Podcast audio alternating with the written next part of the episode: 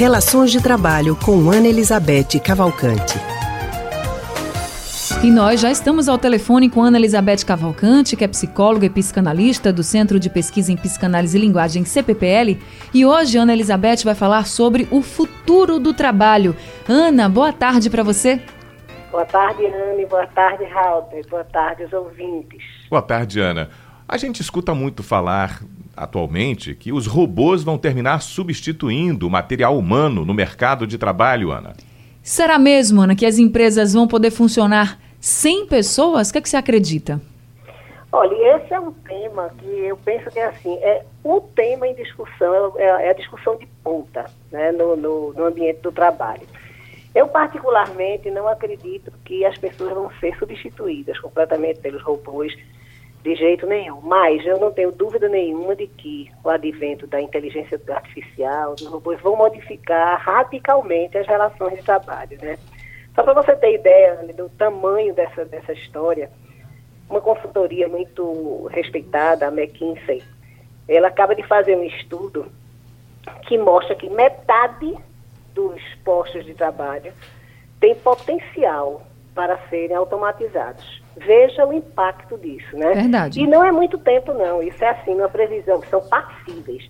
Numa previsão assim de três anos. Isso vai acontecer? Nossa. Não, porque a implantação disso requer condições muito complexas na né? implantação dessas tecnologias. Mas, enfim, mas isso dá para a gente a dimensão do impacto que isso vai ter, né? E então, eu fico achando que isso vai ser uma, uma questão que vai ter que ser enfrentada pelo mundo, não é só pelo Brasil, mas pelo mundo. E eu tenho uma. Eles vão ter que se ocupar disso, vão ter que criar, sim, políticas, né, políticas públicas de proteção, de proteção do trabalho, de proteção, sobretudo, das pessoas, dos homens, né?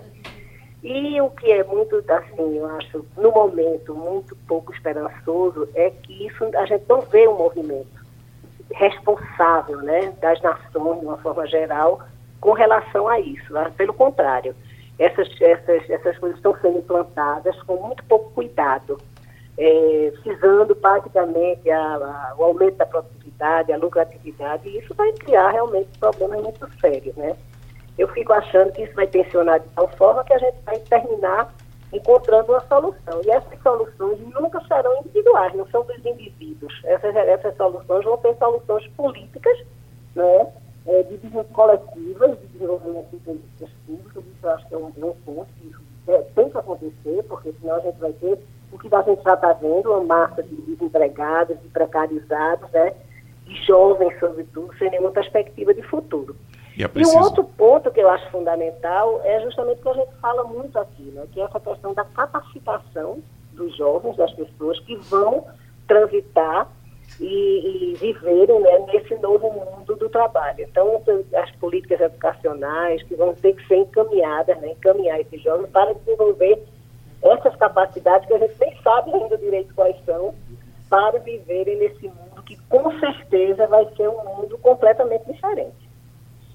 É, realmente o futuro promete, viu? Porque o mundo está mudando bastante, né? E em algumas estimativas também de que algumas profissões até deixem de existir. Deixem de existir, outros passam a existir, né?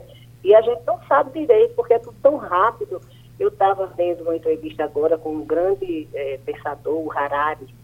Ele estava dizendo assim, talvez o que a gente tenha que educar os nossos jovens é para que eles sejam mutantes, mutantes né, mutáveis, que eles tenham a flexibilidade para mudarem, mudarem, dada a rapidez com que as coisas se desenvolvem, né?